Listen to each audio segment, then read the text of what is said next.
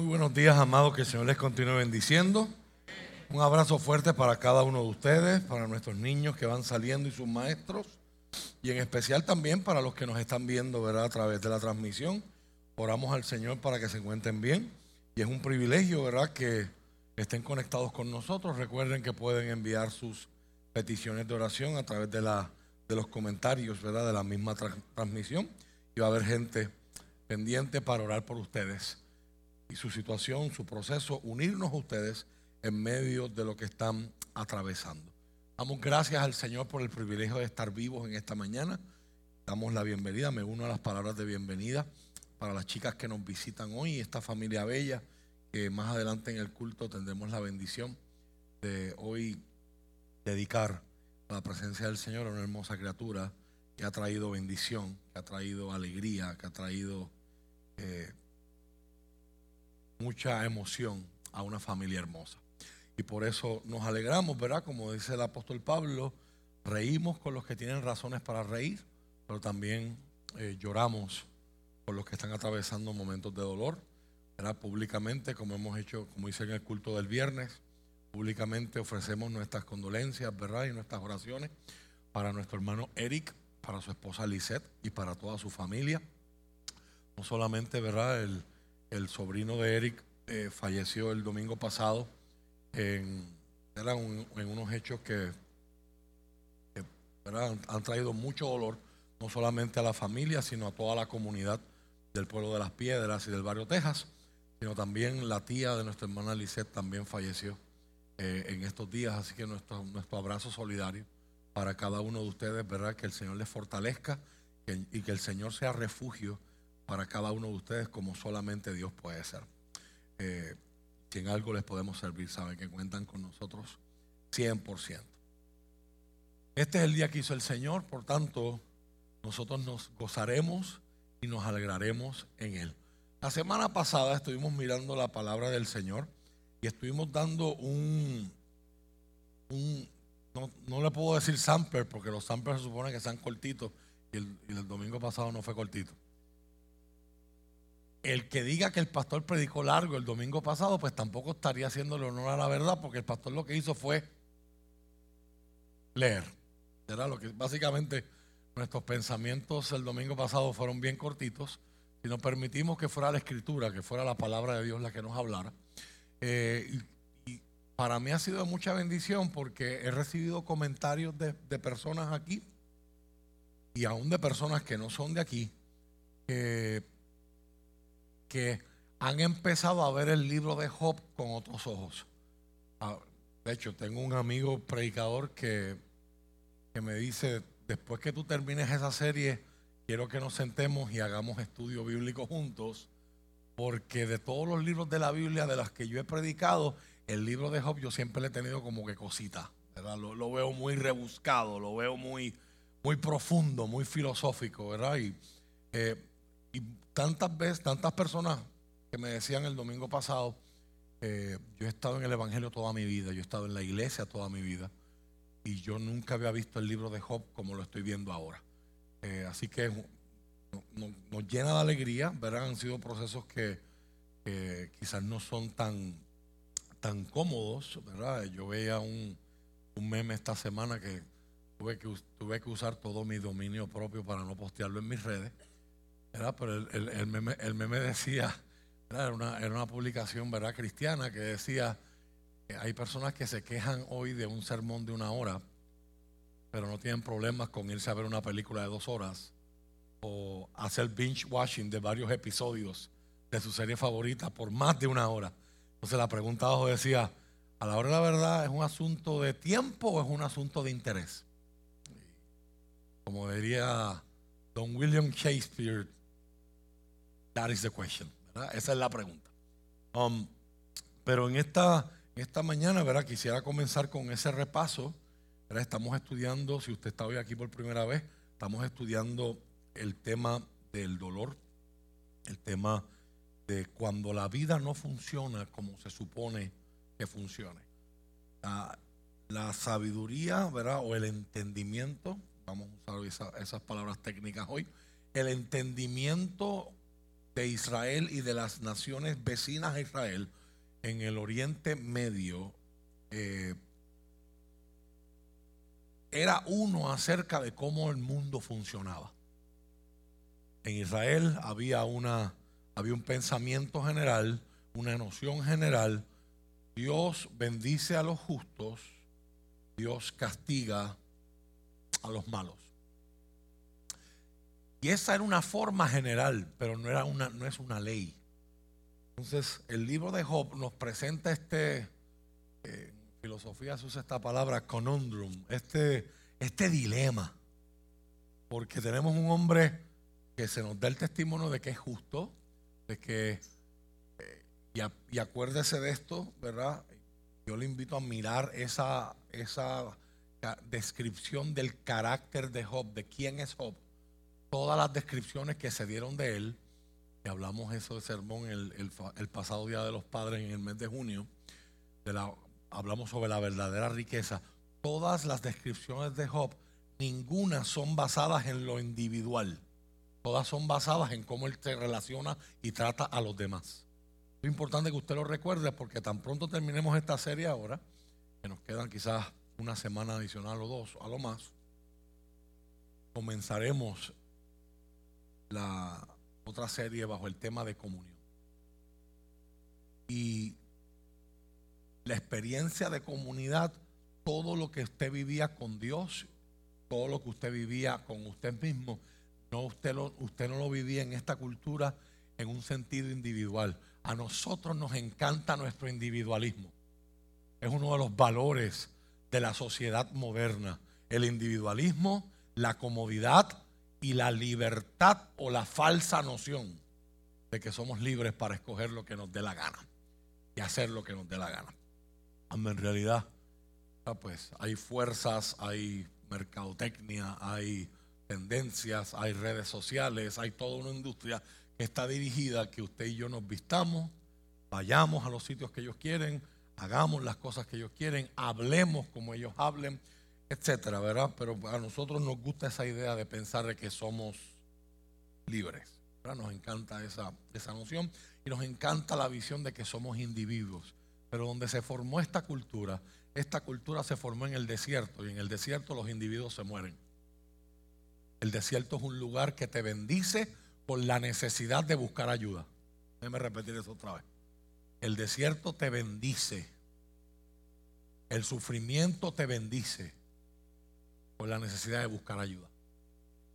Algo que a nuestra generación, a nuestra sociedad, cada vez es más difícil e incómodo. Porque nos ha enseñado a que escondamos nuestros dolores, a que tapemos nuestras debilidades y en el peor de los casos, disimulemos. Todo con tal de que nadie se entere que somos débiles todo con que contarle que nadie se entere que tenemos necesidades, estamos dolidos, hemos sido golpeados por la vida, etcétera, etcétera.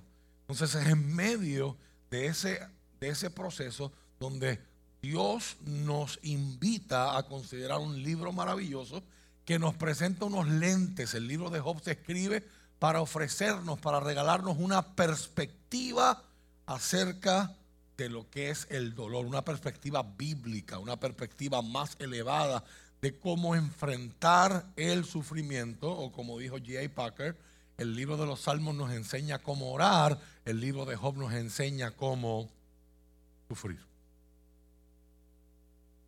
En el día de ayer eh, tuvimos la bendición de que en este templo se llevara a cabo una actividad muy interesante. Eh, Papá Dios puso esa, esa palabra en mi corazón desde hace mucho tiempo atrás y la predicadora la confirmó, ¿verdad? En su alocución. Eh, se llevó a cabo un espacio para que esposas de pastores y pastoras tuvieran un momento con Dios donde Dios las estaba honrando, donde Dios les estaba sirviendo. Yo quiero pedirle a todo ese cuerpo hermoso de voluntarios que trabajaron en esa actividad de ayer que se pongan de pie y que usted me les dé un fuerte aplauso. ¿Verdad? Este, mi hermano, ayer había un coffee bar brutal, las, las pastoras llegaban. Y gente cerró sus beauties para repartir muestras de champú y dar consejos de qué champú usar según el cabello. Eh, se le dieron masajes en las manos. Bueno, eh, había, había una experiencia bien bonita donde Dios estaba honrando a estas mujeres de una manera especial. Hubo un momento donde se le lavaron los pies. Se hizo esa, se recordamos ese momento de Jesús con sus discípulos del lavatorio de pies. Fue un momento hermoso. Para mí, te lo dije después a los voluntarios, para mí lo que Dios iba a hacer en esas mujeres lo hizo ahí. La predicación fue un, bono, fue una bendición extra, fue un plus. Pero Dios hizo cosas hermosas y obviamente ver a esas mujeres llorando en la presencia del Señor, siendo fortalecidas. ministerio pastoral no es fácil, eh, y más en este tiempo. Y, hago hincapié a esa actividad, ¿verdad? De muchos sombreros, un corazón, mil sombreros, un corazón. Ese espacio, porque ocurrió en medio de esa actividad algo que nos sirve hoy a nosotros de ejemplo.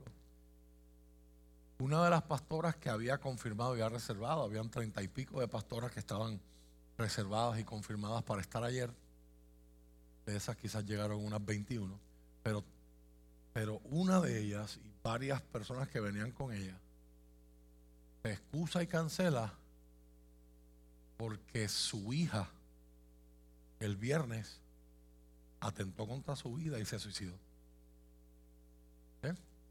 Entonces, imagínese, yo tomo con mucha delicadeza este evento para ilustrarle a usted que a veces usted y yo pensamos que hay ciertas personas que han recibido en el mundo de los deportes, eso se le llama bye.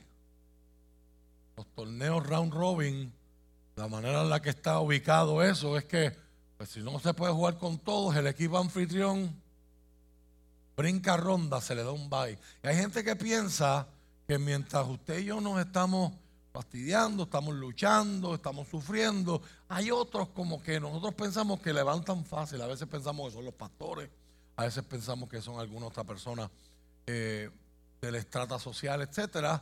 Pero la realidad es que la calamidad nos llega a todos. Y como Job, Job,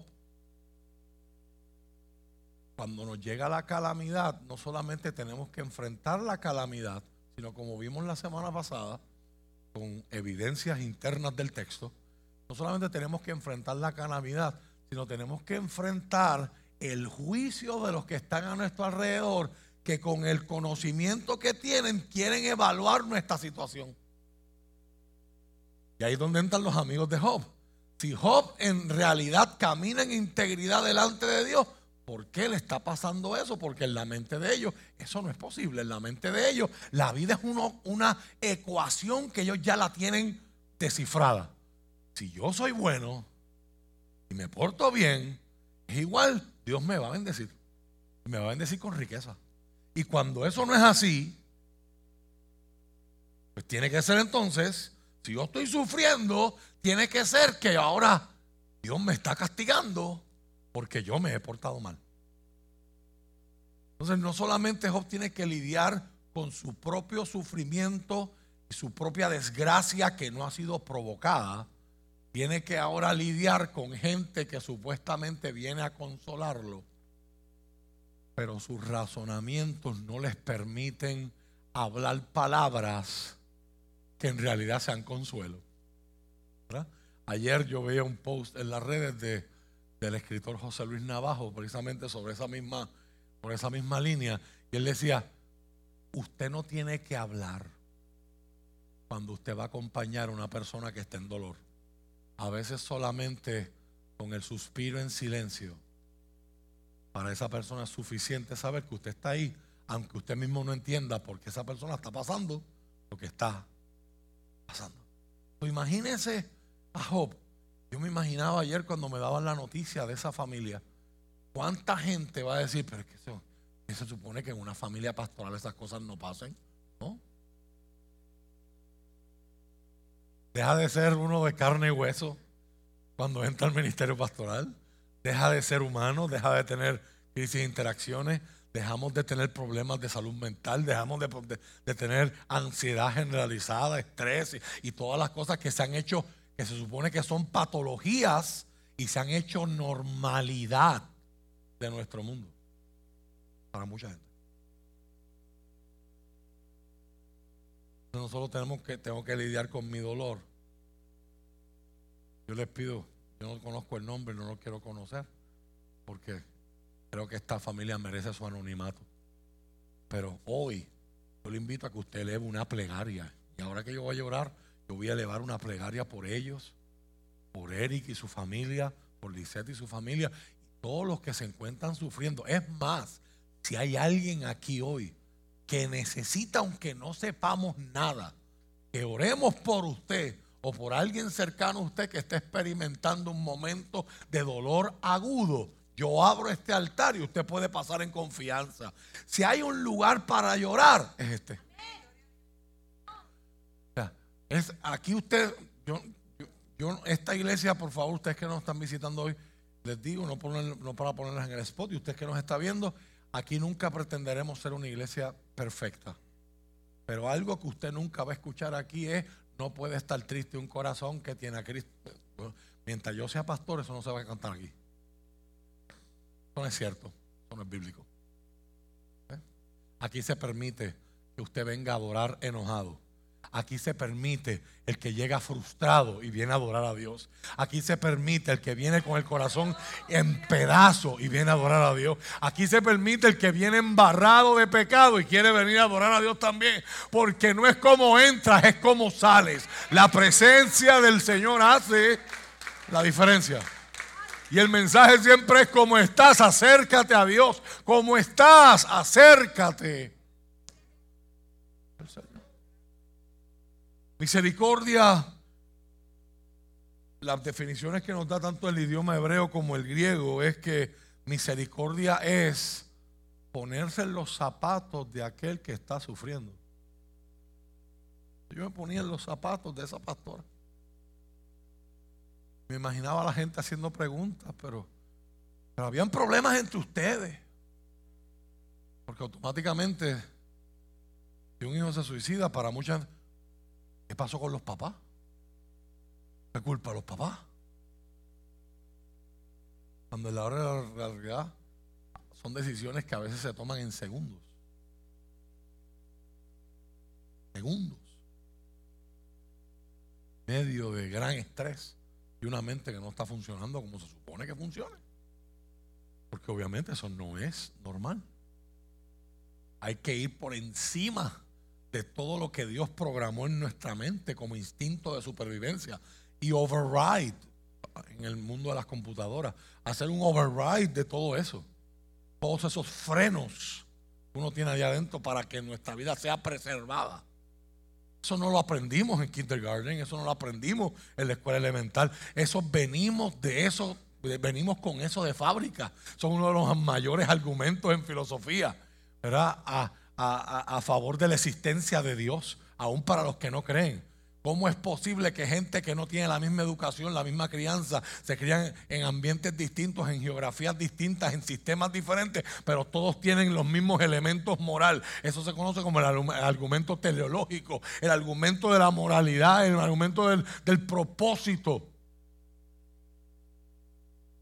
Esta, esta familia no solamente tiene que vivir su luto, sino ahora ofrecer respuesta a gente que en realidad eso ni le debe importar.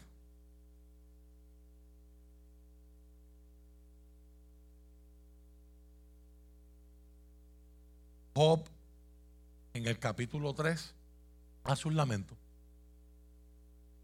Hermoso, esto es un poema, esto no es palabras para tomarlas literalmente, es para invitarnos a pensar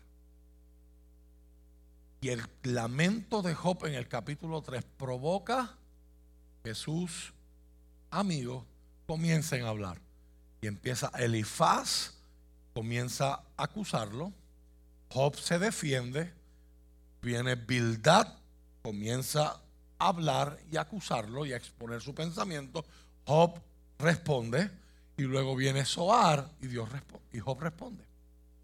Y esos, esos ciclos de diálogo van a cubrir toda la primera gran mitad del libro de Job. Llegamos la semana pasada al capítulo 19, donde Job llega a esa expresión de seguridad, conversando con sus amigos, pero conversando hacia Dios. Porque hay un patrón donde Job le habla a sus amigos y luego mira su atención al Señor. Lo que tú estás diciendo a mí no me trae consuelo, no es cierto, yo no puedo estar de acuerdo, tú no tienes evidencia para tu planteamiento, por lo tanto, aunque no sé, elevo mi causa al Señor. Ojalá Dios me diera una audiencia. Ojalá Dios me explicara. Ojalá, ¿cuántos se han sentido alguna vez así? O sea, no solo es lo que a mí me está pasando, es que yo quiero entender por qué o para qué. Tengo que atravesar lo que estoy atravesando. Y en medio de eso es que aparecen unas perlas de sabiduría que, como yo les decía la semana pasada, si usted no lo lee por, no lo leo por usted, pues Dios es tan maravilloso que el domingo pasado desde el altar te lo leímos. Así que algunos de ustedes podrían salir el domingo pasado y decir, ya he leído bastante el libro de Job. Bueno, no lo leíste, lo escuchaste, pero bueno, Dios es tan maravilloso, ¿verdad? Que, que aun si el caballo no va al río a beber, a veces como quiera lo llevan, ¿sabes? Y lo ponen ahí. De vez en cuando hasta le ponen un poquito. Para que se la echan en la boca para ver si algo cae, ¿verdad? Necesitamos la palabra de Dios. Y en medio de, esas, de esos poemas hay unas expresiones de tanta bendición para tanta gente a través de los años. Sé que mi redentor vive. Y aunque yo esté descompuesto en el polvo, con él yo me voy a levantar. Para ustedes Dios es mi verdugo y mi juez, pero para mí Él es mi rescatador. El único que puede hacer algo por mi situación es Él. Y algún día, así se ha muerto, pero mi esperanza es que algún día me va a tocar la audiencia que yo estoy pidiendo, algún día me va a tocar en esta vida o después de ella. Algún día lo voy a ver. Y el final, queridos amigos que me están acusando, el final es que ese redentor me va a levantar con él. Yo, de este polvo yo me levanto. O sea, antes de que hayan doctrinas sobre la resurrección del cuerpo, antes que los judíos empiecen a hablar como Marta y María le hablaron a Jesús cuando su hermano Lázaro, sí, yo sé que en el día postrero eh, mi hermano resucitará. Antes de que esas enseñanzas en el pueblo de Israel se solidificaran, encontramos un hombre en medio de su dolor que Dios lo está utilizando para producir perlas de sabiduría. ¿Quiere otra? Ese ciclo va repitiéndose tres veces. Y hoy no vamos a leer, no se asuste. Elifaz acusa, Job responde a Elifaz, habla a Dios. Bildad acusa, Job responde a Elifaz, le habla a Dios. Soar acusa, Job le responde a Soar y después le habla a Dios. Y eso pasa tres veces. Ya en el tercer ciclo, Bildad solamente habla seis versículos y Soar ya no tiene nada que decir. O sea, el, el, intercambio de palabras entre Job y sus amigos ha dejado a sus amigos sin palabras porque ellos piensan que tienen el sartén agarrado por el mango, pero la realidad es que sus argumentos no pueden explicar la situación y la realidad de lo que Job está viviendo. Y usted y yo estamos ahí viendo esa obra, habiendo leído y visto la escena en el cielo, que los amigos de Job ni Job conocen, sabemos las respuestas y teniendo las respuestas vemos el drama. No podemos disfrutarlo mejor porque tenemos un contexto. Mire esta, oh, esta otra perla de sabiduría, capítulo 23 de Job, verso 8 en adelante, pero hacia el oriente. Voy hacia el oriente, pero él no está allí. Voy, voy hacia el occidente, pero no puedo encontrarlo. No lo veo en el norte porque está escondido. Miro al sur, pero e, Él está oculto. ¿Alguna vez usted se ha sentido así? Usted busca tener contacto con la presencia del Señor. Señor, háblame, permíteme sentirte por lo menos. Obviamente, Job no había entendido lo que Jesucristo y los escritores del Nuevo Testamento enseñarían miles de años más tarde, que esto es un camino de fe y no de vista. O sea, yo no puedo pretender que mi, mi caminar con Dios siempre dependa de una sensación, de una experiencia, de una profecía, de, de algo que me pasó. Yo camino porque confío en el Señor. Mi confianza en Dios, mi decisión de confiar en Dios y de esperar en Él es lo que me mueve a caminar en obediencia y en amor. Sin embargo, aunque yo no sé a dónde va Él, dónde está Él, Él sabe a dónde yo voy. Y cuando me ponga a prueba, saldré tan puro como el oro.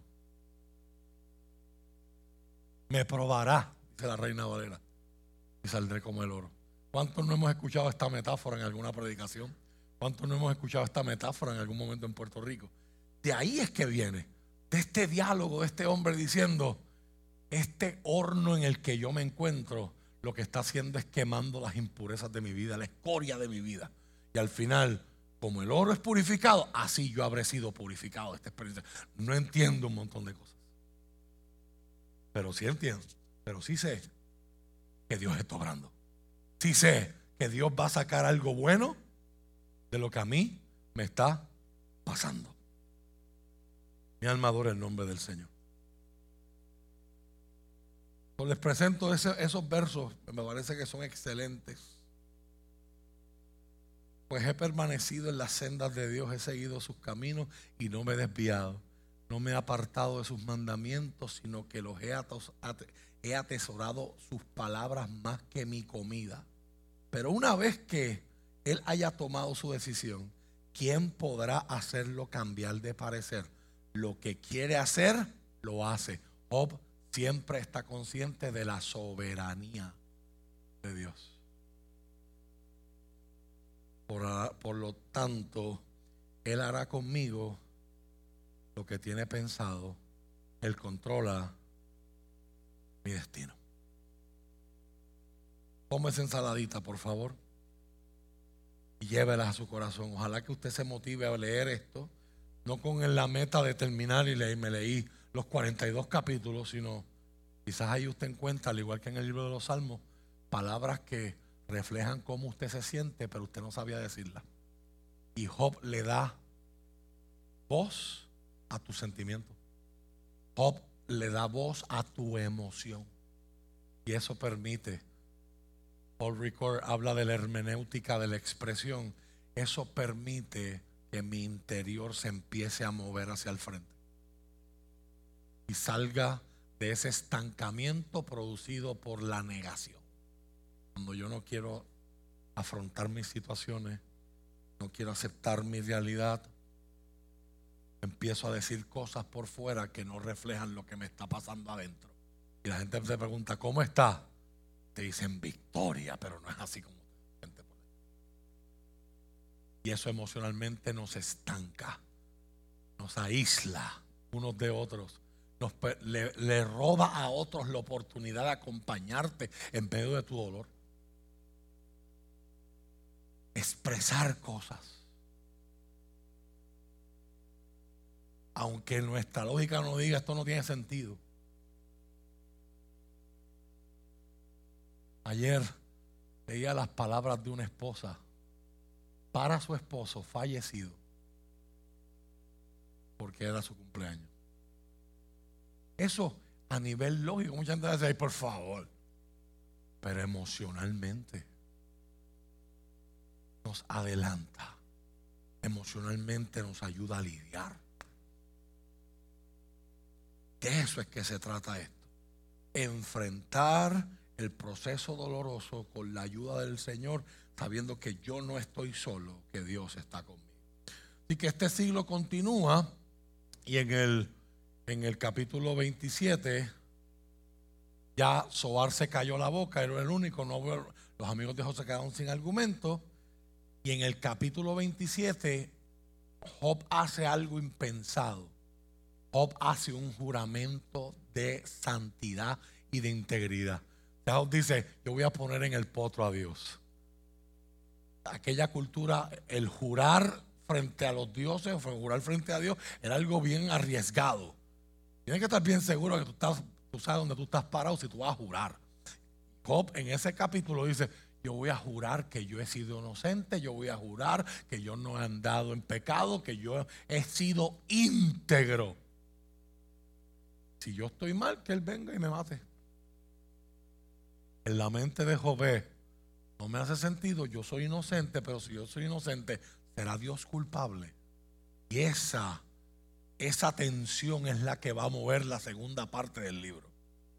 Todo el mundo está de acuerdo en que el eje, el pivote, el meollo del libro se encuentra en el capítulo 28, donde yo le invito a que usted me acompañe en esta mañana para predicar la palabra del Señor. Versículo 12. Job capítulo 28, verso 12. Esto va a ser el turning point que va a cambiar el libro. La primera mitad fueron diálogos entre Job y sus amigos. Pero ahora va a ser, después de esto van a ser discursos de Job y discursos de Dios. Dios va a aparecer y Dios le va a contestar a Job. No lo que él quiere, pero Dios va a hablar. Cuando Dios habla siempre hay una respuesta. Eso lo veremos más adelante la semana que viene, si. Job capítulo 28, verso 12. Si usted, su salud se lo permite, en reverencia a la palabra, se puede poner de pie conmigo.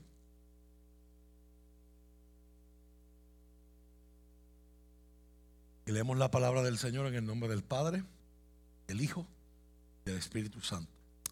Job 28, verso 12. Dice la palabra, pero ¿sabe la gente dónde encontrar sabiduría? ¿Dónde puede hallar entendimiento? La reina Valera dice, mas ¿dónde se hallará la sabiduría? ¿Dónde está el lugar de la inteligencia? Padre, en el nombre de Jesús, hoy te pedimos que nos hables.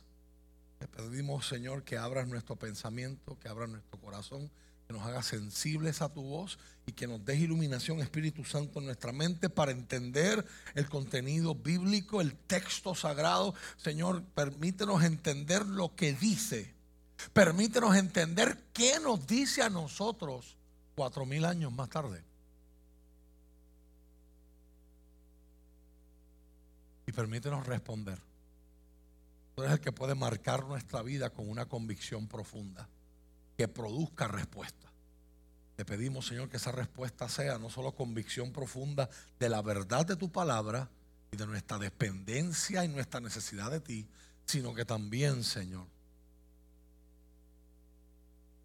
nuestra respuesta sea una respuesta de obediencia, de alineamiento de nuestra vida, palabra, pensamiento o acción por lo que tu palabra nos está enseñando, por lo que tu palabra nos dice. Te lo pido, Señor. Lo dijo la predicadora ayer en una expresión muy bonita. Señor, para mí la proclamación no es ordinario, pero el ejercicio para mucha gente de ella, escuchar una predicación puede ser ordinario. Así que Señor, yo te pido que bendigas lo ordinario. Y si te place, Señor, haz algo extraordinario en nuestra vida hoy, en nuestra iglesia hoy, en nuestros medios hoy, a través de nuestra adoración, nuestra reverencia, nuestro escuchar la proclamación de tu palabra. Úsame para tu gloria, mi Señor, en el nombre de Jesús. Amén. Se puede sentar.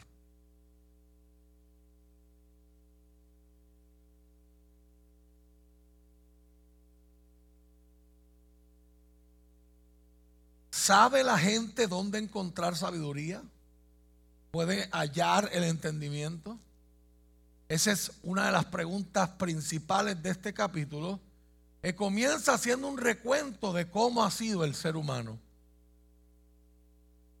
Este capítulo ha sido llamado por muchos un himno a la sabiduría. Un himno a la sabiduría.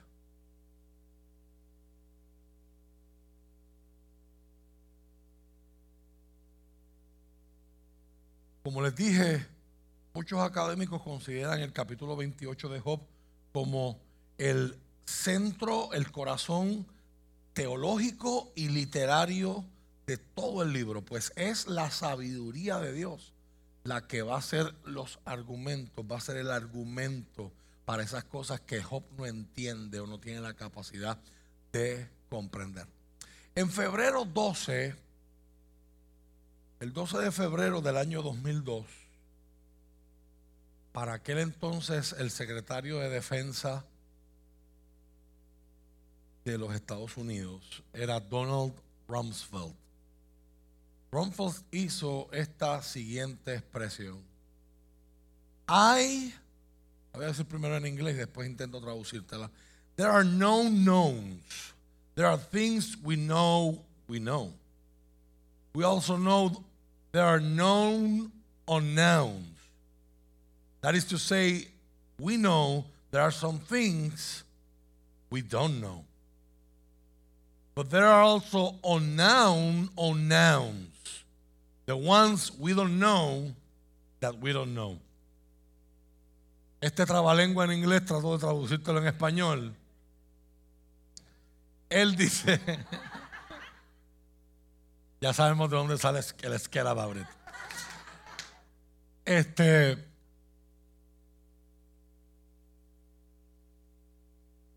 él está diciendo, hay conocidos que lo sabemos. hay cosas que nosotros sabemos que las sabemos. Pero también sabemos que hay desconocidos que nosotros sabemos. Esto es para decir que a veces hay cosas que nosotros sabemos que no las sabemos. Recuerde que él está hablando de inteligencia militar. Él puede decir, sabemos que hay Al Qaeda, que eran los, eran los nombres de los sospechosos usuales en el año 2002, después del ataque a las Torres Gemelas. Sabemos de Al Qaeda, sabemos de Osama Bin Laden, pero sabemos que no sabemos cosas. ¿Dónde está Osama? Lo vinieron a matar casi 10 años más tarde. hay cosas que sabemos que las sabemos. Hay cosas que sabemos que no las sabemos. Y tres, pero hay cosas que son desconocidos, desconocidas. Son cosas que ni siquiera sabemos que no las sabemos. ¿Ya se entendió el, el trabajo lengua?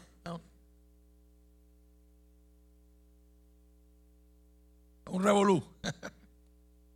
Pero en ese revolú hay una verdad profunda.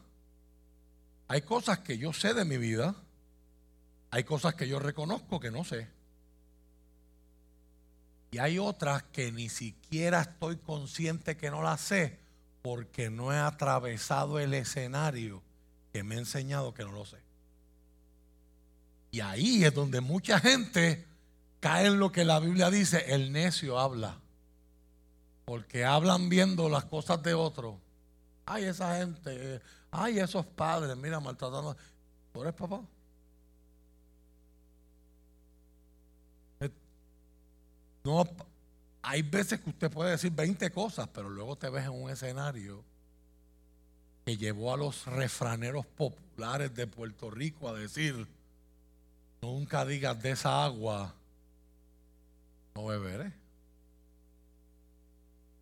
Yo no sé si eso tenía que ver con agua contaminada. No conozco la etimología de ese refrán, pero me hace sentido pensarlo así. Esa agua se ve contaminada, pero tú nunca has estado en un escenario donde la sed es tanta que lo que hoy te da desagrado o asco, mañana dice, espérate, yo recuerdo que había unos sorbetos que uno se los puede meter a agua alcantarilla ya te frío. Y, ante la sed.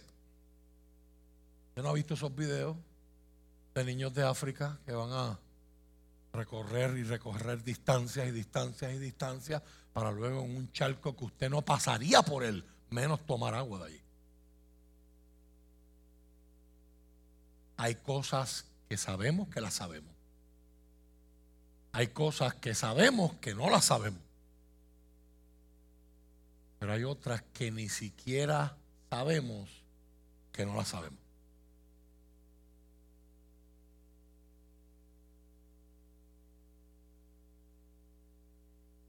Si aplicamos ese, ese trabalengua del secretario de, de Defensa al libro de Job, podemos hacer expresiones que puedan caer en tres categorías. Sabemos que Dios es capaz de sacar lo bueno a través de las pruebas.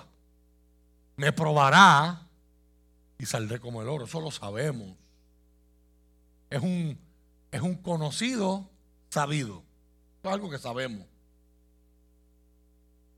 Sabemos que no importa cuán bien o mal nos portemos, el futuro traerá experiencias buenas, pero también traerá experiencias de dolor.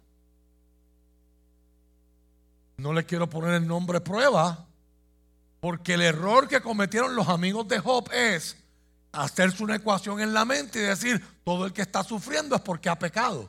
Pero hay gente hoy día que hace lo contrario. También lo contrario de esa ecuación es incierto. O sea, bajo la mentalidad, si usted hace una lectura literal del libro de Job, Job sufrió mucho, por lo tanto era muy piadoso. Eso es peligroso.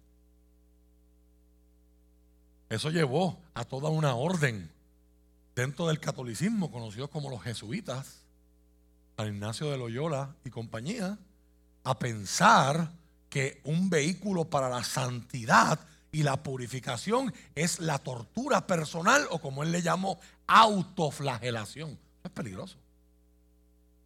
Pero hay gente hoy que opera como los amigos de esa mujer es una santa, porque chacho, le tocó un esposo que eso es malo. ¿Tú no has escuchado a esa gente hablar así? ella es santa, no porque se porta bien, porque bendito. Le tocó un esposo. ¿Tú sabes? Esas expresiones que usa la gente, a mí me suena como, como, ¿sabes? Escoger, pedí una loncherita y le, grité tres veces al del fast food, es para un niño. Y cuando abrí era una Barbie. Tengo que le ha pasado eso. Ahí yo puedo decir, me tocó lo que no era. Pero me tocó un esposo, se supone que para eso es el noviazgo. Para conocerlo. ¿Eh? Como decía un meme, tu corazón no es el arca de Noé. Deja de estar metiendo animales allí.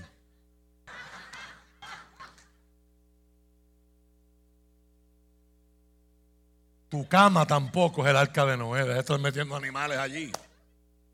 Los entendidos entenderán.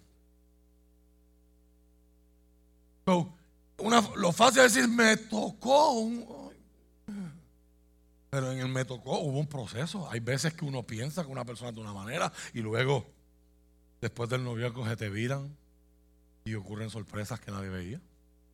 Eso pasa. Son experiencias muy dolorosas.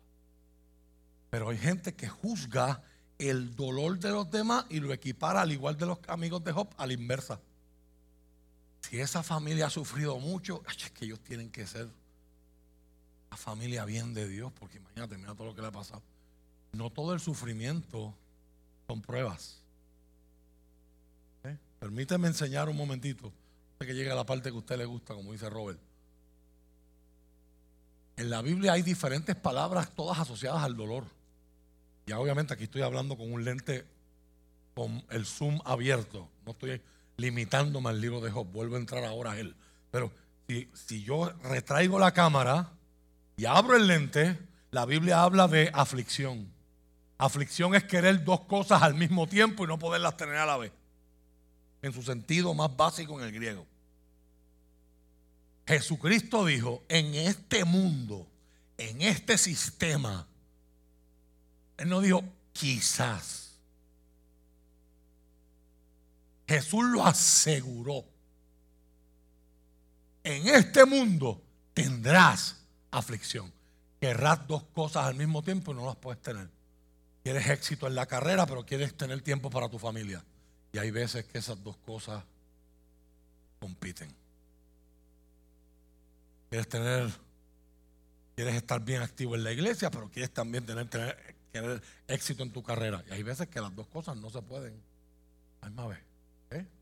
O sí mismo, quieres, quieres que tu hijo sea pelotero, se meta en el deporte, pero a la misma vez ¿Cómo eso se hace sin tener que estar todos los todos los fines de semana metido en un parque de pelota. Aflicción. Quieres estar fit, pero te gusta comer cosas ricas. Aflicción. ¿Eh? ¿Alguien quiere testificar? Ustedes viendo el testimonio vivo de frente a ustedes. ¿Eh? No, pero me dijo una doctora, yo te opero, la, caballota de aquí de Puerto Rico en calle, yo te opero y yo te, yo te curo la diabetes. Te dejo un estómago de 3 onzas. 3 onzas.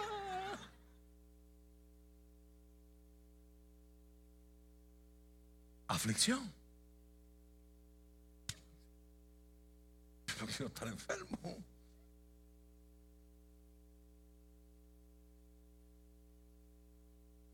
una buena combinación de arroz chino, eso es celestial. Aflicción. Eso es una forma de sufrimiento, aflicción, que es dos cosas. Yo lo estoy presentando bien sencillo, pero se entiende para dónde voy. Hay conflictos que son bien profundos. Yo quiero amar, pero no quiero confiar en nadie. Aflicción. Porque confié anteriormente y me hirieron Ahora yo quiero estar en una relación sin confiar plenamente. Aflicción. Yo quiero acercarme a Dios, pero como tuve problemas en una iglesia, pues yo pienso que yo puedo ser cristiano sin la iglesia. Aflicción. Hay muchas, hay muchas ramificaciones de ese concepto. Una forma de sufrimiento de este mundo. Pero confía en mí porque yo he vencido este sistema. Yo he vencido al mundo. La Biblia habla de tentaciones. Las tentaciones no siempre envuelven sufrimiento. A veces los momentos de abundancia, bendición y victoria pueden estar acompañados de las peores tentaciones. Mira los hombres bíblicos. Muchos de sus peores momentos fueron después de sus mejores victorias. Mire Elías. Después de haber visto a Dios responder y avergonzar en el monte Carmelo hace un poco más de un mes, Dios me dio la oportunidad de pararme en esa cima. Después de haber visto el fuego de Dios descender, el relámpago del cielo descender, el agotamiento lo venció. Y un día más tarde estaba tirando, estaba tirado debajo de un arbusto en el desierto diciéndole a Dios, mátame ya, quítame la vida. tentaciones, la palabra tentación significa examen, hablaremos en otro tiempo de ella. No siempre la tentación trae sufrimiento, pero para algunos en el sufrimiento son tentados, para otros en la bendición son tentados. Por eso es que Pablo decía, he aprendido a estar satisfecho cuando tengo abundancia, pero he aprendido a estar satisfecho o a contentarme cuando tengo escasez. Cuando tengo hambre o cuando he comido, en las dos. Y Pablo dice más, las dos. Me he enseñado. En las dos he podido aprender. Así que no canceles tu situación y te cierres a crecer porque no te gusta lo que estás pasando. Quizás en lo que estás pasando puedes adquirir las mejores lecciones de tu vida.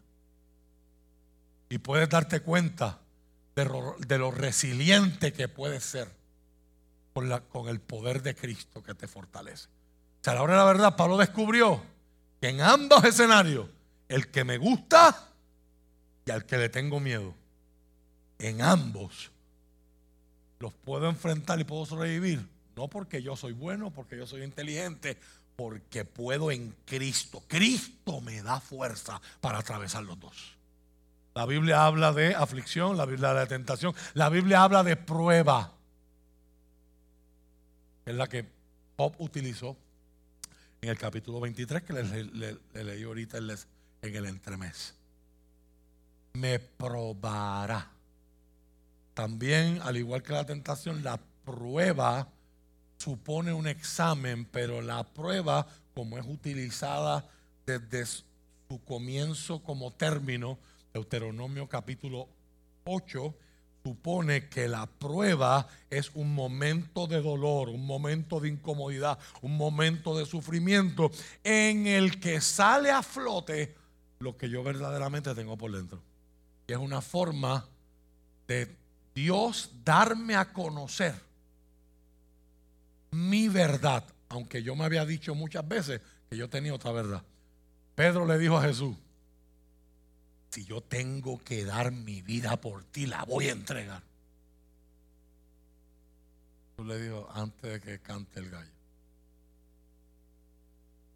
Me habrás negado tres veces. Cuando Pedro se vio rodeado de soldados del templo y aquella muchacha diciendo, tú eras de los que andaba con él. Tu maestro siendo abofeteado y torturado en un patio donde él lo puede ver. Otro día les enseño la foto. Donde está Pedro, donde hoy está la estatua, donde se cree que estaba Pedro con los soldados calentándose en el fuego, usted puede ver el montículo donde Jesús está siendo juzgado en el patio del sumo sacerdote Caifás en su casa. Pedro puede ver lo que le están haciendo a Jesús, pero Jesús también puede ver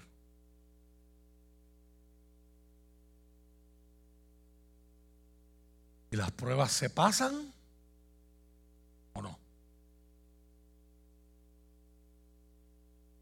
La Biblia tiene otra palabra, tribulación. Esa es bien técnica y es casi exclusivamente reservada para la literatura apocalíptica.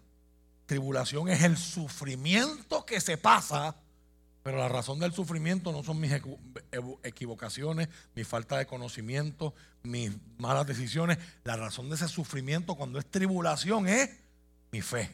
Estoy sufriendo porque soy creyente. Porque soy un discípulo de Cristo. Ahí cae la persecución y muchas otras formas de sufrimiento. La, la burla, etc.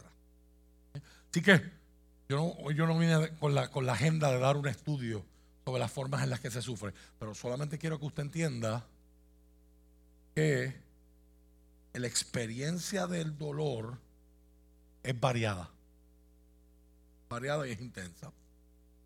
Así que sabemos que Dios es capaz de sacar algo bueno aún de lo peor. Nos lo enseñó la historia de José en Génesis y es, y es consistente a través de toda la Biblia. Sabemos también que vamos a experimentar situaciones de prueba en el futuro, pero no sabemos cuáles van a ser. Estos son nuestros conocidos desconocidos. yo sé que en algún momento voy a sufrir. ¿Cómo? No sé. ¿Eh? y muchos aquí hemos descubierto que la vida literalmente te puede cambiar.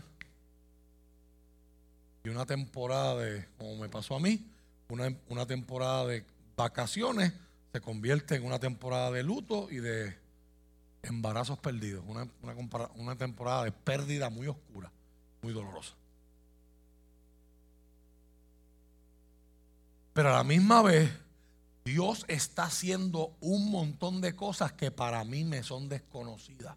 ¿Te acuerdas cuando hablamos de ese sermón cercados? No sabía eso sabía solamente que él tenía su familia, sus negocios, pero en la conversación entre Satanás y Dios, ¿qué le dice Satanás a Dios? Pues con razón Job te sirve. Si tú no dejas que yo me, lo me le acerque, dice la, la Biblia, Dios habla hoy, lo tienes cercado a él, tienes cercado a su familia y tienes cercado a sus posesiones. Hay un montón de cosas que Dios está haciendo que usted ni se da cuenta de ellas. ¿Quién sabe todas las balas que pudiste haber cogido en el, en el, en el expreso? ¿Sabe que en el mundo que estamos viviendo hoy, el bajo mundo ya no, ya no están los códigos que, existían antes en la calle cuando eran los nietas los que controlaban las prisiones. Se va a matar a alguien, se mata a esa persona, que anda con el esposo y los hijos, hay que buscarlo otro día. Ah, no importa, ahora estamos en Estamos en el expreso y, pues, por lo menos practicaran puntería. Pero no, hay que, para darle a uno hay que tirar 150 balas. ¿Y cuántas de esas han terminado en cuerpos de personas que no tenían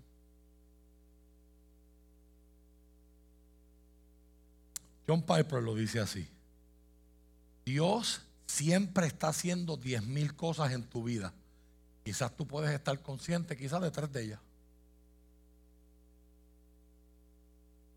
Usted se ha detenido a pensar que usted está respirando sin pensarlo. Usted no tiene que pensar en... Llevo minuto y medio que no inhalo. ¿Usted se imagina los que somos despistados aquí? Nos ponemos a hacer cualquier cosa. Y él dice que cuando yo me pongo a ver televisión, la televisión me chupa. O sea, pues yo no, o sea, para mí eso, o sea, si yo me voy a ver algo y que algo que me interesa, pues yo quiero entender, conocer, pues, me chupa. Pues yo no puedo estar viendo televisión y hablando. O hablamos o vemos televisión. Rafa, Rafa, Rafa. Ah, pausa, dime. Ajá. ¿Te imaginas? Que uno tuviera que respirar por uno mismo. Y me chupa la televisión. ¿Se asfixió por qué? Por ver televisión.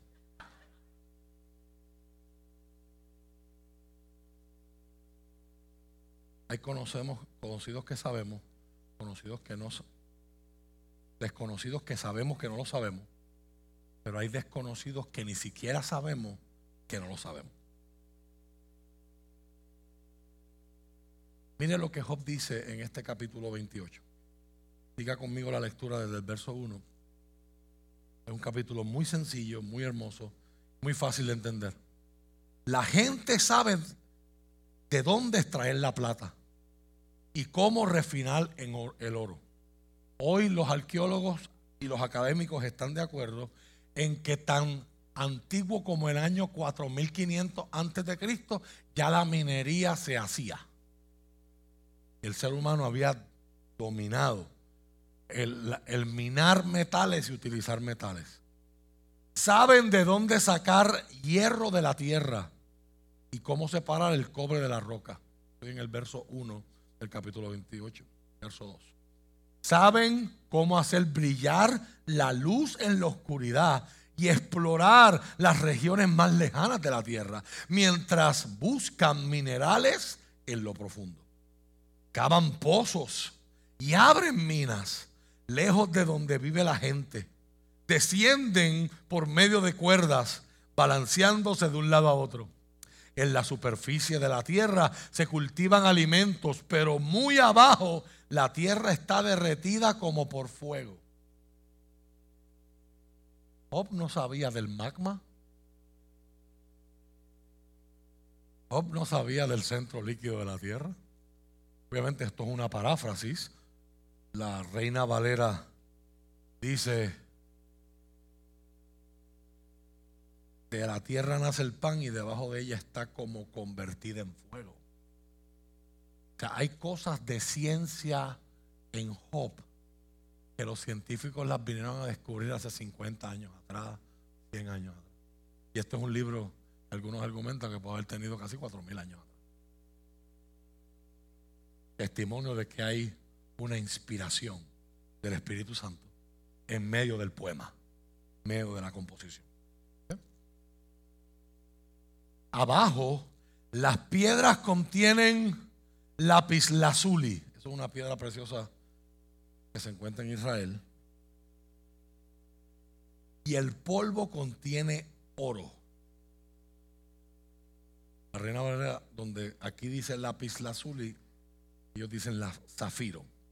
Son tesoros que ningún ave de rapiña puede ver, ni el ojo del halcón, del halcón alcanza a distinguir. Ningún animal salvaje ha pisado esos tesoros. Ningún león ha puesto su garra sobre ellos. La gente sabe cómo romper la roca más dura y volcar de raíz las montañas, a las montañas. Construyen túneles en las rocas y descubren piedras preciosas.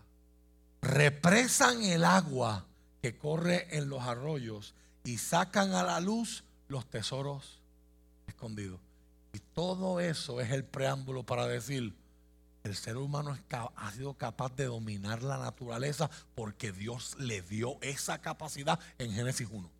Dios compartió con él ese atributo de de conocimiento y Dios le dio autoridad para dominar lo que lo rodea. Ese es parte de su diseño.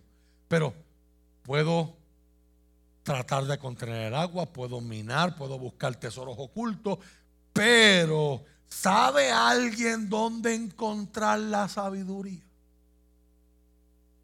¿Dónde puedo hallar entendimiento? Usted habrá escuchado desde el principio que Job pertenece a un bloque de libros en la Biblia que son escrituras de sabiduría, escrituras, escritos sapienciales. La palabra para sabiduría en hebreo es chokma, o hokma como se, se pronuncia. Y hokma puede ser definido de varias formas. Número uno, habilidad en la guerra, según el diccionario Brown Rivers Briggs. Sabiduría para la administración, astucia, prudencia y sabiduría en términos éticos y religiosos. Sabiduría, la definición más sencilla que yo creo que usted recuerde es, sabiduría en la Biblia es conocimiento aplicado. Sabiduría no es información. Sabiduría es aplicación de la información. Si usted va a, relacionar esas dos palabras, en el mundo antiguo, la inteligencia tiene que ver con información, tiene que ver con conocimiento. Pero usted puede tener conocimiento y no tener sabiduría. ¿Eh? Es importante que usted se abra el corazón en esta mañana, en los minutos que me quedan, para absorber esto, porque vivimos en una sociedad que está ahogándose en conocimiento. Es más, déjame echar para atrás un momento. Estamos ahogados en información. Hay información por todas partes. En cada sitio hay un webinar, cada lugar hay un video.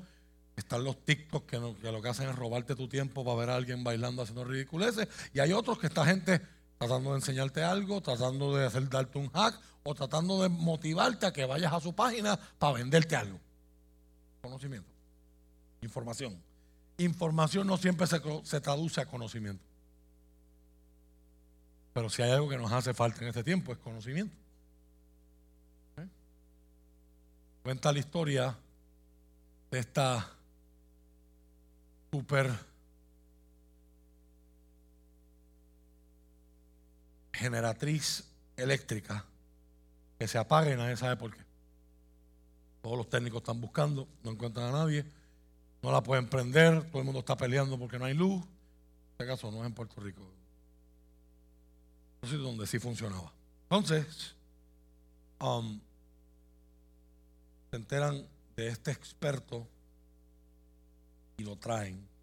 Y el experto que ayuda a construir la planta da un recorrido, de momento abre un sitio, saca un destornillador, aprieta algo y prendió. Ay, muchas gracias. ¿Cuánto es? 10 mil dólares. 10 mil dólares por apretar un tornillo. Ok, te voy a hacer una factura nueva. Apretar un tornillo, un dólar. Saber qué tornillo apretar, 9.999. ¿Eh?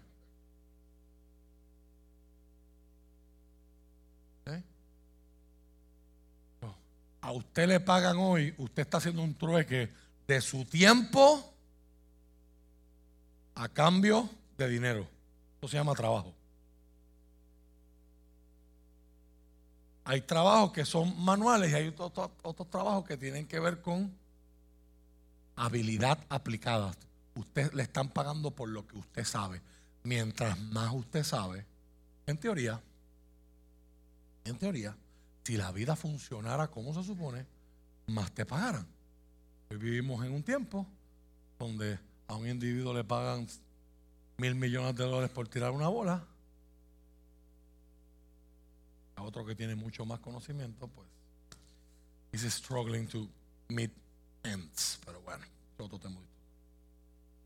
Cristo viene y la justicia con él. Pero en aquel mundo, este capítulo nos va a decir la sabiduría es algo más que el conocimiento. usted y yo no siempre sabemos conocer la sabiduría, pero siempre podemos identificar la falta de ella. ¿Sí o no? Porque una de las formas en las que mejor se evidencia la sabiduría es en las decisiones que toma la gente. Y qué expertos somos en juzgar las decisiones de los demás. Las de nosotros no las podemos ver. Pero las de los demás, ay, yo no lo hubiese hecho así, yo lo hubiese hecho. ¿Eh? ¿Yo no ha visto la gente viendo deporte? Pero ¿por qué la tira? J.R. Smith, ¿por qué no pediste tiempo pedido? ¿Por qué no le pasaste la bola de bro? ¿Por qué te pusiste libre? Pero, tú estás allí. No, no, tú estás, tú estás en tu sofá. Con tu refresco en la mano. Tirado para atrás. Te ponen una bola en la mano y no sabes hacer nada. Y allí le estás. dice, pero morón, levanta las manos que te están dando. Métete al ring. ¿Alguien quiere testificar? Es bien fácil hablar sin saber, pero nadie sabe lo que, lo que hay en la olla. Usted y yo sabemos reconocer la falta de sabiduría, pero la sabiduría, nos va a decir este capítulo, es más ilusive. Nos, nos elude, se nos escapa. Y esto es lo que el salmista o el poeta de Job quiere que usted y yo veamos. Nadie, verso 13, nadie sabe dónde encontrar sabiduría, porque no se halla entre los vivos. Aquí no está, dice el océano. Aquí tampoco, dice el mar. No se puede comprar con oro. No se puede adquirir con plata. Vale más que todo el oro de Ofir, mucho más que el precioso ónice o el lapsazuli azuli. En otras palabras, tú puedes comprar, matricularte.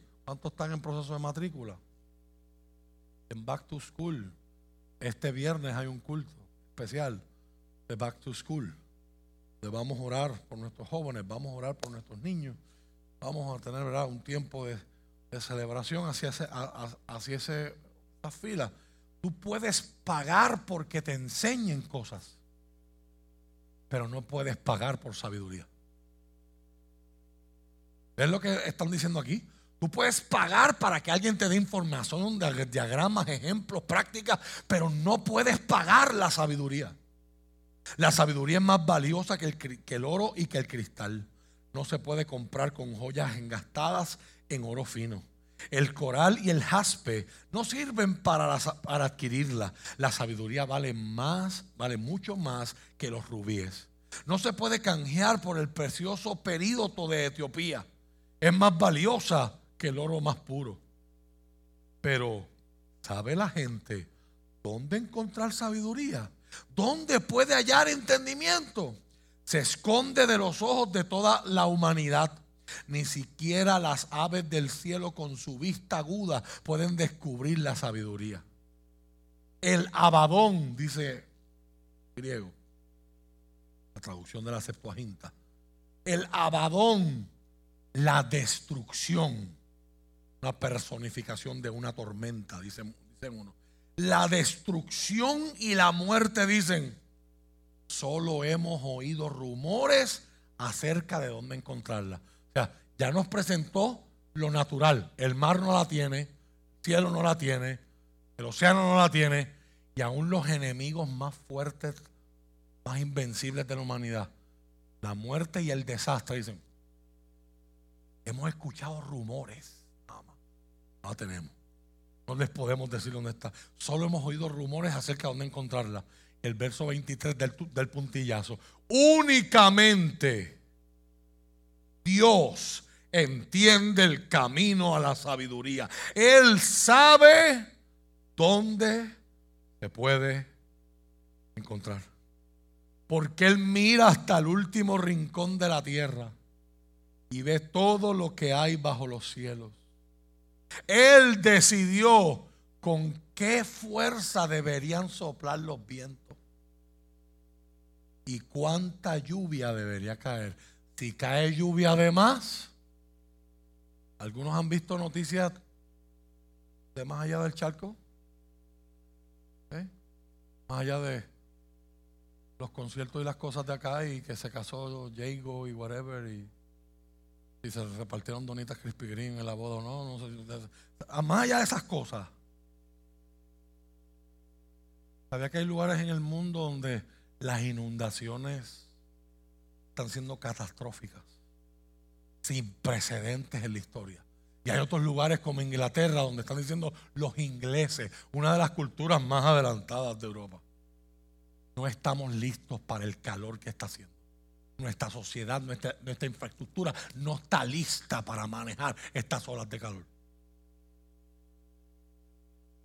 Hay sabiduría. ¿Qué está diciendo el poeta? El mundo fue creado para operar de una forma balanceada. Usted y yo hemos alterado ese balance. le puso la fuerza adecuada al viento para que esparza semillas, para que refresque, para que haga patrones de temperatura. Pero si hay demasiada fuerza, nos encontramos los tornados, nos encontramos los huracanes, nos encontramos los ciclos.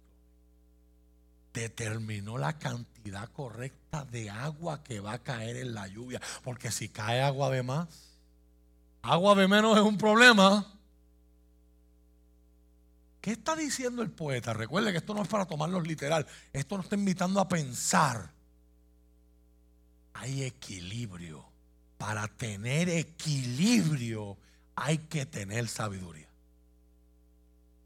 En la vida de usted, usted necesita equilibrio. Por lo tanto, usted necesita sabiduría. El equilibrio no ocurre solo.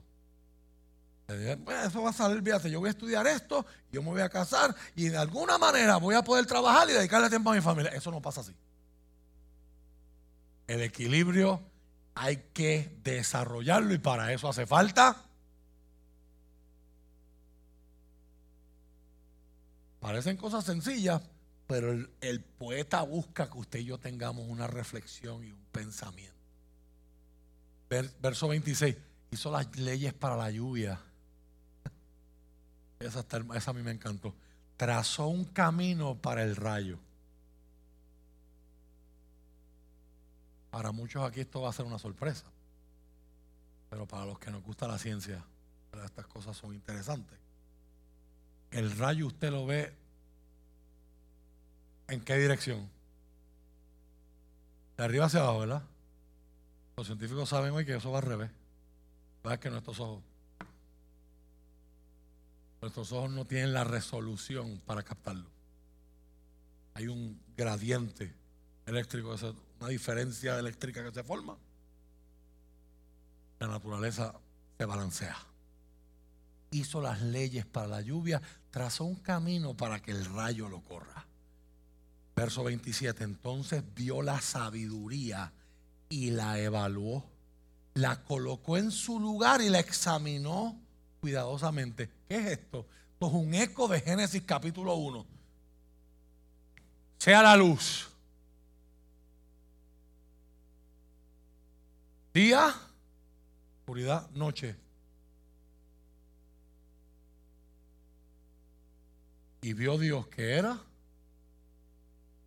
Bueno. Sepárense las aguas. Cielo aguas, del, y aguas de la tierra. Que, es en el, esa es la base para entender el diluvio. En el diluvio, Dios dice: Lo que está separado, voy a quitar mi mano para que deje de estar separado. Y las aguas del cielo caen a la tierra. Hay destrucción. Cada vez que Dios hace algo, Dios se siente valor y dice: ¿Y vio Dios? ¿Qué era? Bueno, Dios hizo la sabiduría, la coloca en un lugar, le examinó y dijo: bien me quedó. Y el verso 28 cierra el poema diciendo, esto es lo que Dios dice a toda la humanidad. El temor del Señor es la verdadera sabiduría. Apartarse del mal es el verdadero entendimiento. Y aquí tengo que reconocer que nuestra traducción es buena para entender al español, pero está haciendo un trabajo que no es correcto porque está parafraseando. La reina Valera y dice, y dijo al hombre, he aquí que el, temor del Señor es la sabiduría y el apartarse del mal, la inteligencia.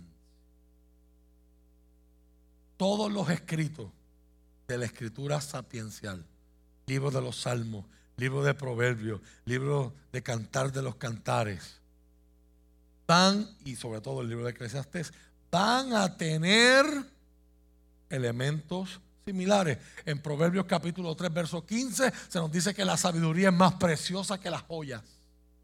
Y nada de lo que puedas desear se compare, se compara con ella.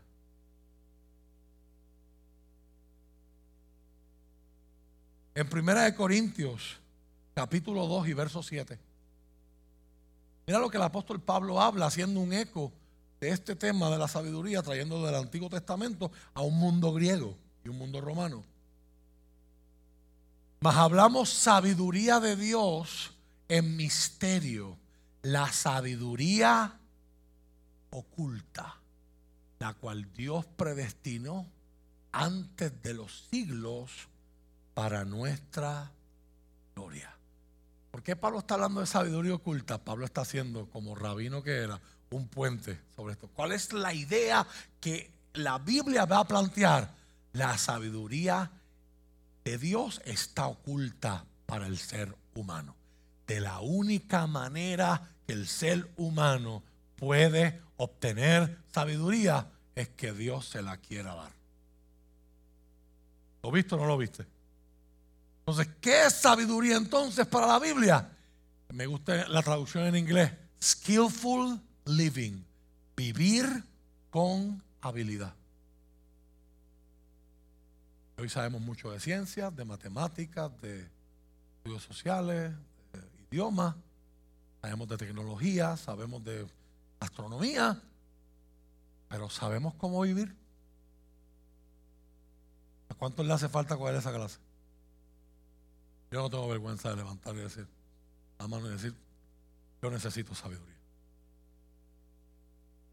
Yo estoy viviendo en un mundo que no entiendo. Y me, va, y me va a tocar criar, y me toca criar un hijo, que es mi mayor proyecto y mi mayor legado al mundo, en un mundo que no entiendo. Y que cada vez lo entiendo menos y me hace menos sentido. Por lo tanto, yo necesito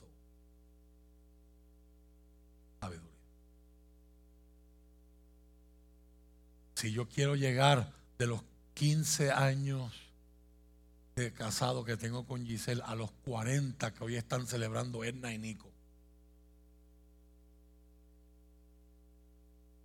Yo necesito.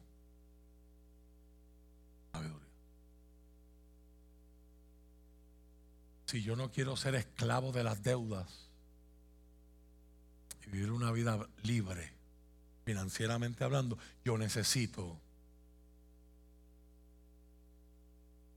si yo no quiero terminar amargado, envenenado, dolido, frustrado con la gente, yo necesito sabiduría para cómo trabajar con mis emociones.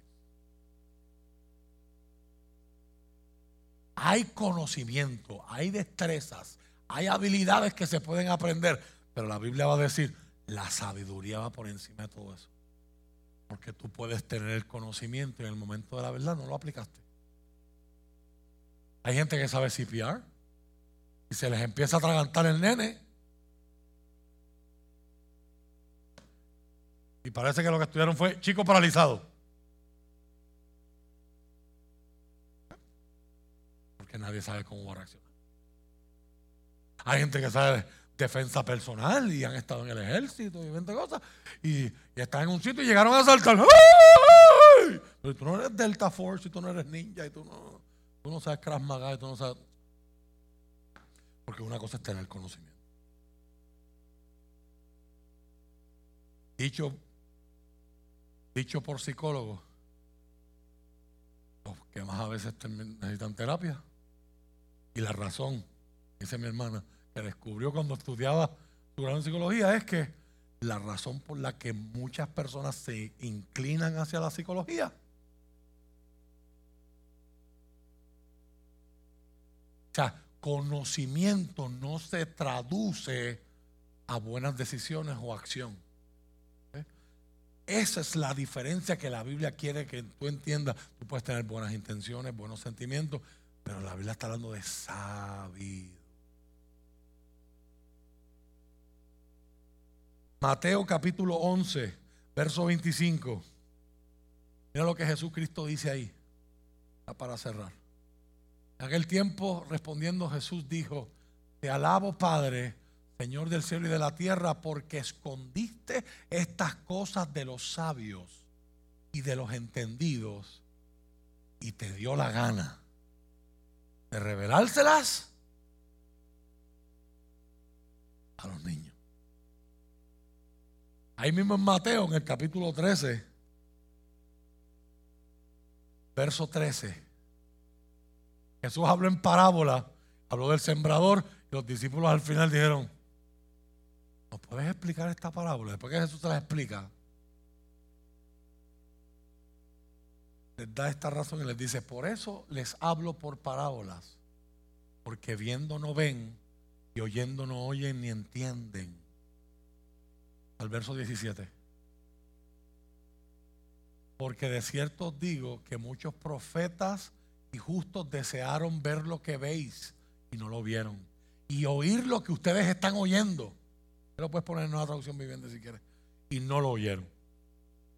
¿Qué está haciendo Jesús? Está citando Isaías y está expandiendo ese significado. Les digo la verdad, muchos profetas y muchas personas justas anhelaron ver lo que ustedes ven, pero no lo vieron. Anhelaron oír lo que ustedes oyen, pero no lo oyeron. ¿Qué está hablando Jesús? El concepto revelación, Dios da se da a conocer Él mismo y da a conocer la sabiduría a quien Dios. ¿Qué está diciendo Jesús? ¿Cuántos profetas me hubiesen querido estar ahí donde tú estás sentado ahora? Y yo hablándote de, del sembrador y la semilla. ¿Cuántos Isaías, Jeremías y Ezequiel quisieran estar sentados donde tú estás sentado escuchando? Porque ellos estaban hablando de mí. Y ustedes me están viendo y todavía no entienden. te, te, presento estos versos para que entiendas que esto es un hilo conductor. Esta idea se va a mantener sobre toda la Biblia. La sabiduría es de Dios. Y por más que el hombre la quiera buscar, el hombre no la puede encontrar por medios humanos. Por lo tanto, ¿qué hacemos? Colosenses capítulo 1, verso 9. Les digo la verdad. Y que desde que supimos de ustedes, no dejamos de tenerlos presentes en nuestras oraciones. Le pedimos a Dios que les dé pleno conocimiento de su voluntad y que les conceda sabiduría, comprensión espiritual. El medio hermano de Cristo, Santiago, dice que el que esté falto de sabiduría se la pida a quién? A Dios. Romanos 1.19. Sabemos minería, todos los primeros versos del capítulo 28. El hombre sabe cómo hacer represas hacer todo, pero ellos conocen la verdad acerca de Dios porque Él se las ha hecho evidente. Verso 20. ¿Cómo se las ha hecho evidente? Las últimas partes del capítulo 28 de que leímos. Pues desde la creación del mundo todos han visto los cielos y la tierra. Por medio de todo lo que Dios hizo, ellos pueden ver a simple vista las cualidades invisibles de Dios, su eterno poder y su naturaleza divina. Así que no tienen ninguna excusa para no conocer a Dios. Un pensamiento bien hebreo en un mundo bien romano y bien griego. En aquella cultura, Tú le dices a un beduino en el desierto, ¿qué es esto? Y él te va a decir algo que usas para beber. A él no le importa el nombre y el concepto, a él le importa lo que hace. Si no hace nada, yo no quiero ni saber qué es eso. a la gente de la Biblia no le importa el concepto botella, es la botella me sirve. ¿Qué es esto? Algo que usas para hablar por teléfono. Así es como ellos funcionan.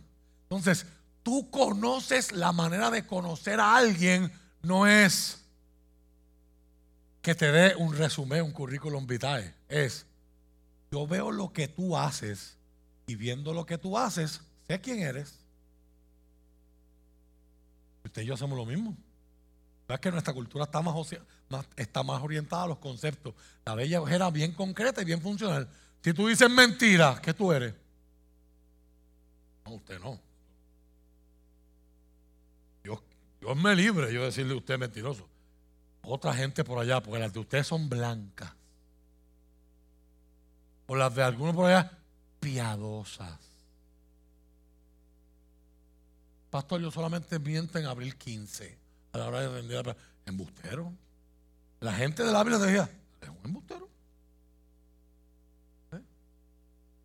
Dijiste que ibas a tener el trabajo para el día 15 y lo entregaste el 17. ¿Qué te diría la gente de la Biblia? ¿Impuntual o irresponsable? Ah, esos, esos viajes los hacemos nosotros acá. Tú quieres conocer cómo es alguien, mira lo que hace. No aplicado al ser humano, aplicado a Dios. ¿Quieres saber cómo es Dios? Mira la creación. ¿Qué dice Job 28? le puso la fuerza correcta al viento. Midió la cantidad correcta de agua para que caiga y haya cosecha y la tierra esté fértil, pero que no nos inundemos y nos ahoguemos. Ese es Dios. En la creación, la ciencia lo que sigue es descubriendo la mente y la sabiduría de Dios en acción. Pablo está diciendo, el que haya visto la creación, aunque nunca se les haya predicado el nombre de Cristo, el que haya visto la, creación tiene que llegar a la conclusión de que alguien más grande que yo.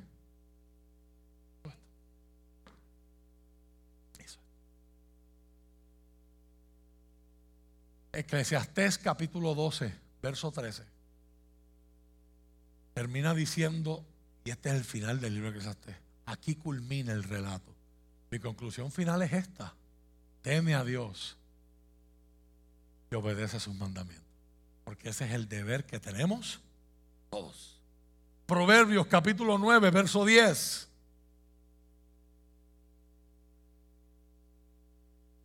El temor del Señor es el principio, dice la reina Valera, la base de la sabiduría. Conocer al santo da por resultado el buen juicio. La Reina Valera lo va a traducir ahí como entendimiento o inteligencia. Salmo 110, verso 10. Para que usted se dé cuenta que estos no son libros aislados por allá, son libros que tienen elementos en común. El tema de la sabiduría es el más importante. El temor del Señor es la base de la sabiduría. Conocer al santo da por resultado buen juicio. Salmo 110, verso 10 exactamente dice lo mismo. El principio de la sabiduría, el temor.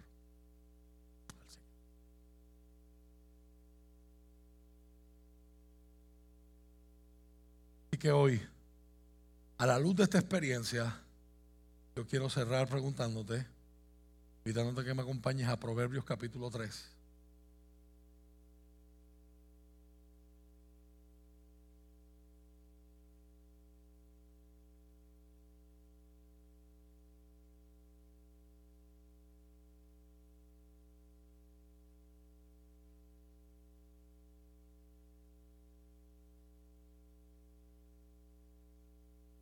Verso 5,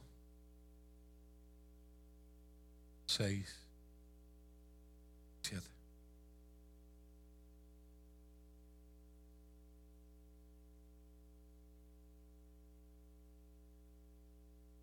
Y la sabiduría es de Dios.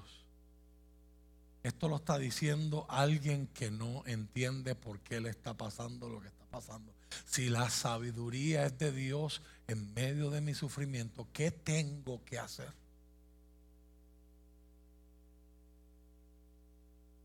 Job termina ese poema diciendo,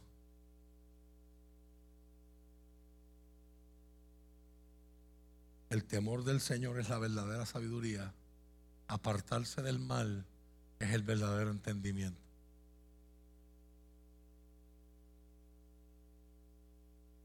Mi hijo me ama. Y yo amo a mi hijo. Y la mayoría del tiempo yo le hablo a mi hijo en un tono de voz.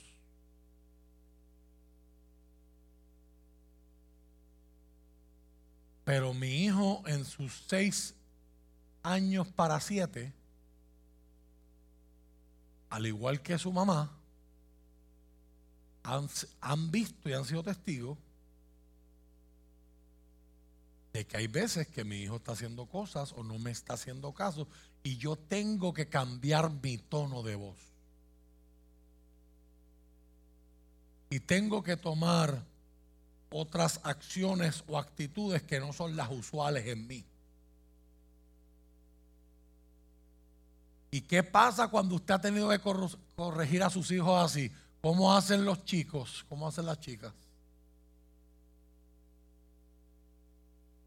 ¿De qué es esa reacción? ¿Sorpresa o temor? ¿Qué es el temor de Dios? A menos que usted no sepa cuán poderoso, a menos que usted no sepa cuán soberano, a menos que usted no sepa cuán grande es Dios, usted no va a poderle temer. El temor de Dios se define teológicamente como la reverencia y el respeto que uno le tiene a un Dios santo. Si tú no sabes cuán santo es Dios y cuán poderoso es Dios, no le tienes miedo. ¿Y cuál es el resultado de la falta de temor de Dios? Que pienso que puedo jugar con Él.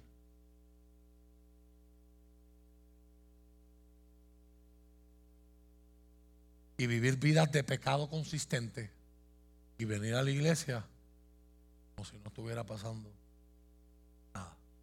¿Qué dijo Pablo?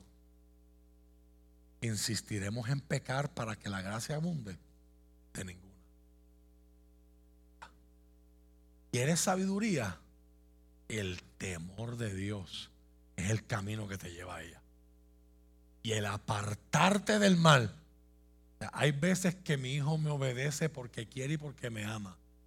Hay otras veces, terminando la analogía, que me obedece porque sabe lo que puede pasar si no me obedece. Y esa es la base de donde una cultura práctica habla del temor. Dios. La iglesia, para poder seguir siendo la sal de la tierra y la luz del mundo, tenemos que ser pensar, hablar y vivir diferente a nuestro entorno. Y para poder lograr eso hay que redescubrir otra vez el temor de Dios y tenerle más miedo a ofender a Dios de lo que le tenemos a ofender a la gente. Queremos ser cool, queremos ser aplaudidos, queremos ser aceptados por una cultura que no quiere ser corregida. Una cultura que se ofende por todo, pero no se quiere arrepentir por nada. Tú eres bueno hasta que corriges. Tú eres bueno hasta que confrontas por la palabra. Y ahí es que volvemos a, darnos cuenta que si algo nos enseñó la pandemia es que es la gran carencia que tenía la iglesia en Norteamérica y Puerto Rico de lo que es discipulado. Teníamos muchos asistentes, muchos visitantes, muchos congregantes, muchos convencidos, pero pocos convertidos. Hay que volver otra vez a predicar a Cristo, hay que volver a la esencia del Evangelio, hay que volver a la verdad de la palabra, pero ¿qué hace falta para eso? Proverbios capítulo 3, versos 5 al 7, y con esto termino en esta mañana. Fíate del Señor para yo entender para yo acercarme a Dios. La Biblia dice en Proverbios no solamente que hay que soportar la disciplina, hay que amarla. En un tiempo donde nadie quiere ser corregido. Para yo acercarme a Dios, a decir, dame tu sabiduría. Yo quiero vivir correctamente, yo quiero vivir como tú lo diseñaste tú no diseñaste mi vida para menos que tu estándar. Tú tienes un diseño, tú tienes unos carriles, tú tienes unos límites. Yo quiero andar por ellos. Para hacer eso hay que tomar una decisión. Y yo confío en el Señor con todo mi corazón, no puedo confiar en mí mismo con todo mi corazón también. Es una decisión personal el proverbista te está invitando a través de un refrán. Es otro vehículo, pero es el mismo objetivo. Job es un poema, esto es un refrán. Otro vehículo, mismo objetivo. O confías en ti o confías en Dios. ¿Cuál es la predicación de este siglo? Tú no necesitas a nadie, te tienes a ti. El que no te, el que no te quiera ver, que no te vea, que no mire. Más abajo vive gente. En una cultura así no se puede corregir a nadie. En una cultura así, tú eres bueno mientras dices sí. Tan pronto dices no eres malo. No amas. Una cultura así, tú puedes tener la verdad de la palabra y la gente te dice, mis posturas van por encima. Conviértete.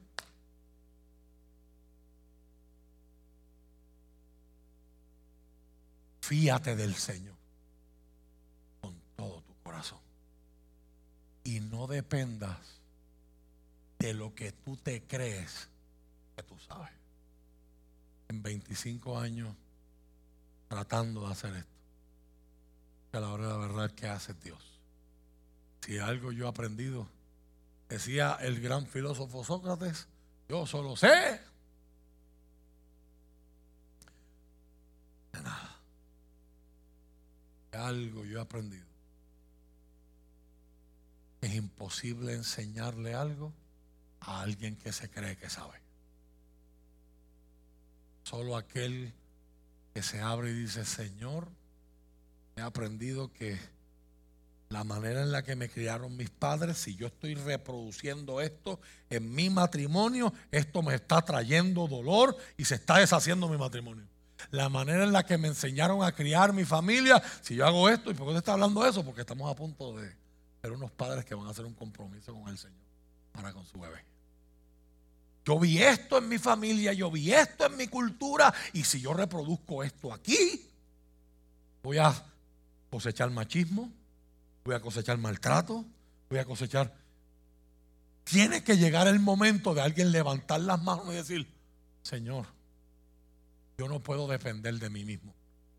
Lo que me enseñaron, lo que me, lo que me aprendí, lo que deduje de las cosas que me pasaron en el pasado, no es una verdad suficientemente sólida. Necesito confiar en ti.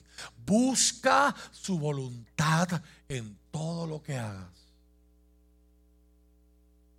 Él te enseñará cuál camino No te dejes impresionar por tu propia sabiduría. En cambio, note que siempre están unidos.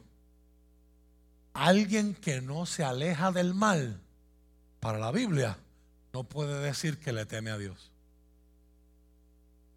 Y usted escucha a la gente hoy diciendo, no, no, fulano no va a la iglesia, pero es temeroso de Dios. Ok. If you say so. Es, está en la misma Biblia que dice, todos somos hijos de Dios. No lo dice mi Biblia, pero quizás la tuya lo dice, ¿verdad? Pues la gente pues se hace sus propias Biblias. Jericó 3.15. Primera de Rafael 2.21. Pero hay un link, hay una conexión usted necesita ver hoy en esta mañana. Fíjate de Jehová con todo tu corazón y no te apoyes en tu propia prudencia. Reconócelo en todos tus caminos. Criar, trabajar, estudiar, amar, soñar, viajar. Eh, reconócelo en todos tus caminos. Y Él enderezará tus veredas. No seas sabio en tu propia opinión. ¿Usted sabe? Esa primera parte del verso 7 en la Reina Valera es la definición de lo que es ser necio. Un necio es sabio en lo que él piensa. En otras palabras, yo no voy a admitir otra opinión que no sea la mía. ¿Usted le puede enseñar a alguien así? Dios puede guiar a alguien así.